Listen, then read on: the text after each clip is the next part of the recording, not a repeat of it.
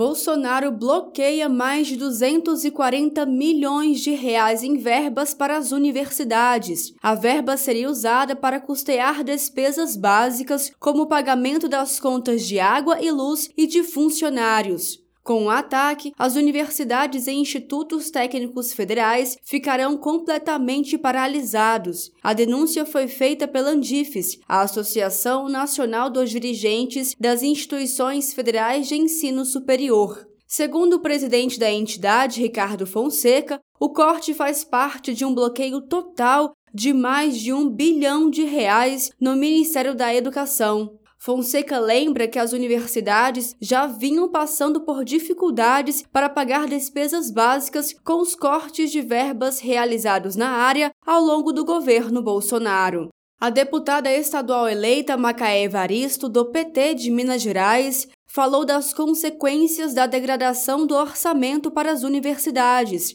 A educadora foi secretária da extinta SECAD, a Secretaria de Educação Continuada, Alfabetização, Diversidade e Inclusão do Ministério da Educação.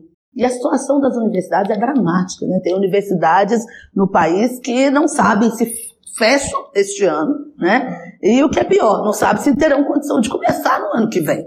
Tamanha degradação do orçamento da universidade. É importante a gente destacar que é, é, é a política do teto de gastos, né, tem aí uma. A gente precisa aprofundar um pouco mais essa questão. No caso das universidades, inclusive os recursos que a universidade muitas vezes capta, porque faz pesquisa, porque tem patente, é, e isso está entrando no cômputo do teto de gastos e até esse recurso está sendo recolhido das universidades. Então é, é importantíssimo a gente atentar para isso. O deputado federal Bom Gás, do PT do Rio Grande do Sul, afirmou nas redes sociais que o governo Bolsonaro é podre e safado. O líder do PT na Câmara, Reginaldo Lopes, de Minas Gerais, prometeu que medidas vão ser tomadas para recuperar o necessário para garantir o funcionamento dos institutos e universidades. Macaé Evaristo afirmou que a educação é direito e precisa ser prioridade. Educação é direito, precisa ser uma prioridade estratégica para o desenvolvimento sustentável do nosso país. E a gente precisa trabalhar com uma visão de que direito à educação precisa ser trabalhado da creche à pós-graduação.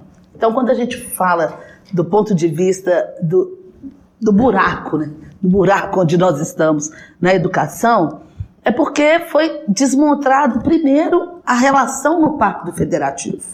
É preciso que o Ministério da Educação retome o diálogo com estados e municípios e que isso seja feito a partir de critérios muito objetivos para garantir a ampliação do atendimento educacional e a melhoria da qualidade. A deputada estadual eleita Macaé Evaristo integra o GT de Educação na transição do governo Lula. De Brasília, Thaisa Vitória.